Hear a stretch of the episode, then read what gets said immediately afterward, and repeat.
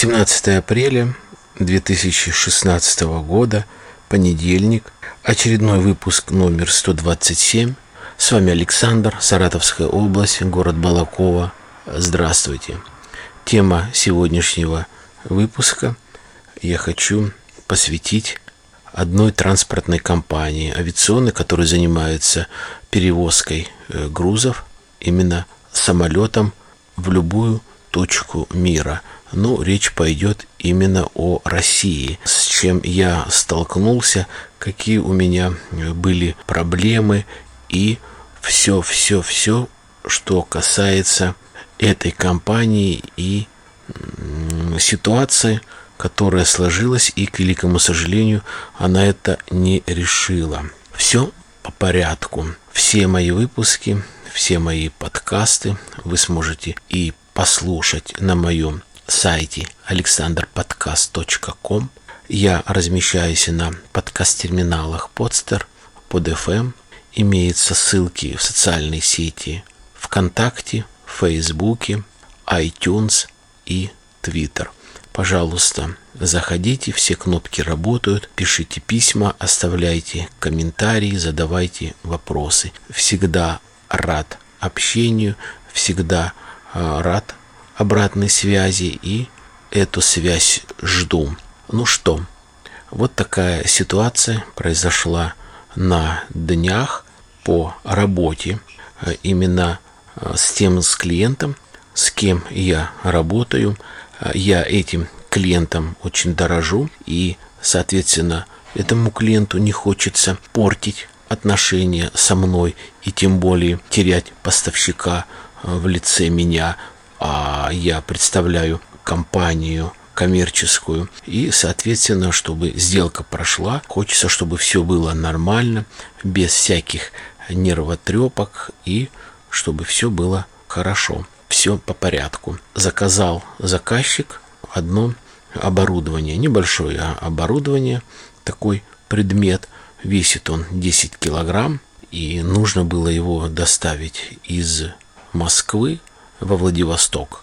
Дорога не маленькая, именно самолетом этот груз, этот предмет нужен был заказчику очень срочно. Я этот предмет нашел, заплатили за него деньги, заплатили под гарантийное письмо, то есть нам заказчик просто выслал гарантийное письмо. Это такая рядовая процедура. Мы заплатили деньги. А, сумма сделки всего лишь 80 тысяч российских рублей.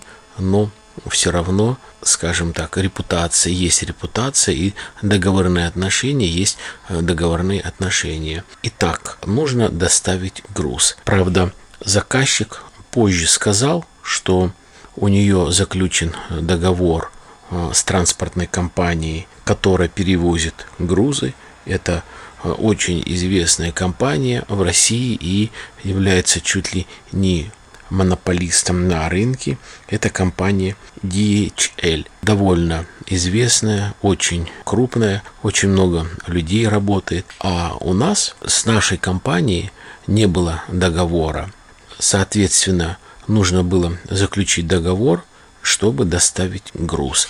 Э, я повторяю, заказчик позже уже сказал о том, что у них есть договор. То есть я уже начал говорить о том, что э, небольшая проблема возникла в отправке, а проблема заключается в том, что на один или на два дня позже этот предмет, который нужно поставить, придет позже. Это нежелательно. Они его ждут вовремя, а здесь этого нет. Заключили мы договор с Саратовом, потому что там находится филиал Балакова, Саратов, рядышком заключили договор. Я, естественно, подал заявку, все правильно оформил, они заявку приняли и отдали заявку в Москву. Забор груза происходит.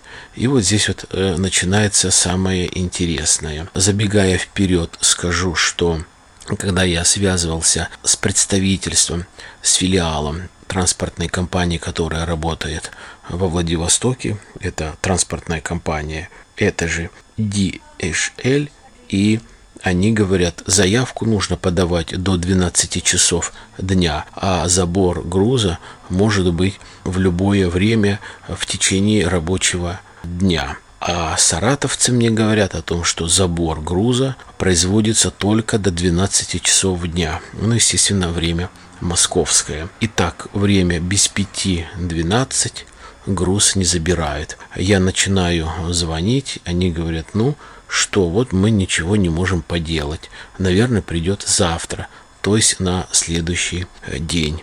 Но а куда нам деваться? Нужно груз доставить. И когда вот началась вот такая свистопляска, э, уже у меня предчувствие было, что что-то не то, нужно как-то предпринимать какие-то шаги. Соответственно, заказчик мне название, и говорит, ну что, груз забрали, он хочет знать поэтапно, где находится его груз. Груз пока в Москве, потом он забирается, потом он там в терминале в аэропорту, соответственно, выписывается накладная, номер, и этот путь можно проследить уже э, заказчику, либо мне как поставщику по компьютеру. Итак, время уже 13 часов.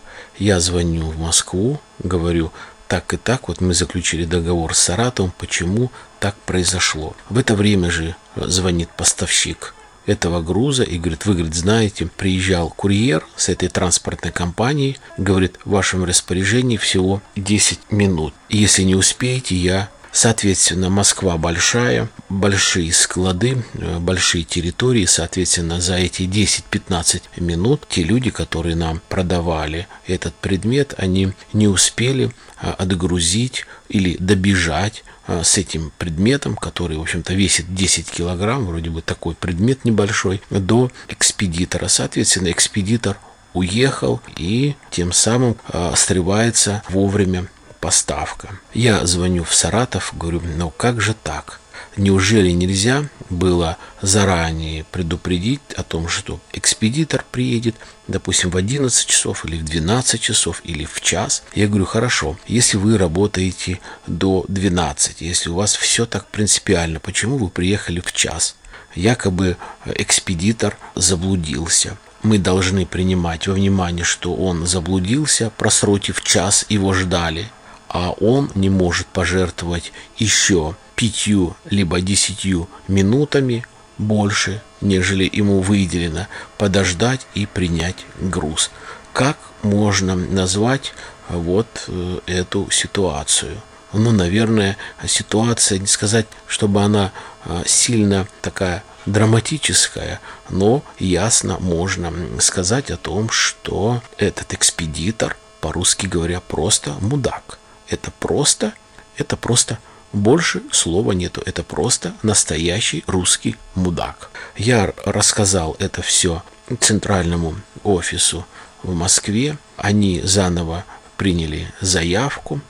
Уже на следующий день, говорит, все, груз будет до 12 часов забрат, и все будет нормально. Хорошо, жду. Приняла же заявка повторная и это транспортная компания, филиал, который находится в Саратове, созвонились, все нормально. DHL нормальная компания, мы доставим, все будет нормально. Следующий день подходит время опять без пяти, без десяти, двенадцать, звонка нету, никакой информации нету о том, что приедут или уедут. Я звоню, естественно, отправителю, Спрашиваю, что, как. Никого, ничего нету. Время полдвенадцатого, ничего нету. Но уже люди там, во Владивостоке, они не дураки, они видят, что что-то не то. Соответственно, они уже подключают свой филиал, который находится во Владивостоке, и уже по их договору, по новой заявке берут и отгружают этот товар, этот предмет уже к себе. И, слава Богу, этот предмет, этот груз на один день, правда, он пришел позже, но он пришел. Суть заключается в том, что все-таки не москвичи, но понятно, центральный офис, у них куча филиалов, десятки тысяч людей работают по России, но представитель из Саратова, директор филиала, мог бы позвонить он знает мой мобильный телефон, он знает городской телефон, ведь заключали ведь договор. Александр, но ваш груз забрали или нет с Москвы? Приезжал представитель, не представитель, а курьер. То есть почему нету обратной связи? Почему такое безразличие? Ответ простой. Не научились еще мы здесь, в России, работать по-нормальному, потому что нету никакой ответственности. Вот курьер, этот мудак, который заблудился и не забрал груз, он не отвечает ни за что. Он не получит никакое взыскание, он не будет наказан, он также будет продолжать работать, он также будет э, продолжать вот так вести себя, выполнять свои должностные обязанности. Не будет наказан и директор филиала здесь, в Саратове. Он до сих пор не знает, отправлен груз, не отправлен, либо э, этот груз э, взяли, инициативу взял на себя Владивосток. То есть он даже не позвонил, он даже не спросил. Ему все равно. Он знает, что все равно он останется на своем месте, что он не будет наказан, что все равно ничего не произойдет. Почему так происходит? Наша безответственность, наша не, на, не а, наказанность. Вот так получается. Вот так вот мы и живем. Вот так вот мы на работе работаем и выполняем свои должностные обязанности. нету ни перед кем никакой ответственности. Всем просто наплевать на своих клиентов, на свои должностные э, обязанности и так далее. Конечно, так как все-таки этот выпуск слушают довольно много людей, и все-таки я не хотел бы говорить, какой именно был предмет, какой характер груза. Естественно, я не хочу сейчас говорить о том, что куда именно был поставлен этот груз и какой заказчик, а заказчик очень серьезный, но все-таки для информации, для интереса, наверное, ссылочку своего выпуска я кину на сайт, там есть на официальном сайте компании DHL э, ссылочка, куда можно писать претензию, наверное, ссылочку туда своего выпуска кину, пускай руководитель послушает. Если будут какие у него вопросы, я думаю, обратную связь э, можно найти и связаться со мной, и я могу уже дать реальную, конкретную информацию о том, что произошло и дай Бог, чтобы это больше не происходило. А вот именно этим небольшим рассказиком я и завершу свой выпуск. Мне кажется, все-таки этот выпуск смогут послушать работники компании. Я думаю, этот выпуск сможет услышать и руководитель. Я хотел бы пожелать, чтобы все-таки не повторялись такие э, ситуации. Ведь если дело вот это повернуть, можно такие штрафы наложить на эту компанию. Далее, в конце концов, вот разные писать рекламации, разные писать э, жалобы, что э, не всегда будут сотрудничать дальше с такой не очень деловой, не очень порядочной компанией, которая, в принципе, очень известна. Хотя, хотя, опять, наша страна это такая страна, хоть ты ему, тому же руководителю, э, на лбу бревно раскали, все равно ничего не изменится. Все равно останется все так, как было, все так, как есть. Потому что это Россия. Потому что у нас такой народ. На этом все. Желаю вам всем не попадать в такие э, ситуации, все-таки заранее, может быть, э, для каждого очень-очень большого дела всегда нужно искать э, какой-то э, резервный план, небольшое такое резервное предложение, чтобы в случае чего, в случае этого провала, можно было бы сразу принять вот это резервное предложение и его использовать, но выполнить именно то, что намечено. Это не обязательно а, доставка какого-то груза, это просто мелочи. А в любом деле, на мой взгляд, должен быть какой-то резерв. Вот есть резерв источников питания. Что-то не случилось, вот включается дополнительный дизель-генератор. Бывает такое, что и вдруг этот генератор э, выйдет из строя, включится другой, но энергия всегда будет. То есть процесс всегда будет продолжаться. Жизнь идет, и она будет продолжаться, несмотря все-таки на таких вот э, дураков, дебилов и мудаков, э, от которых э, действительно страдают нормальные, хорошие люди.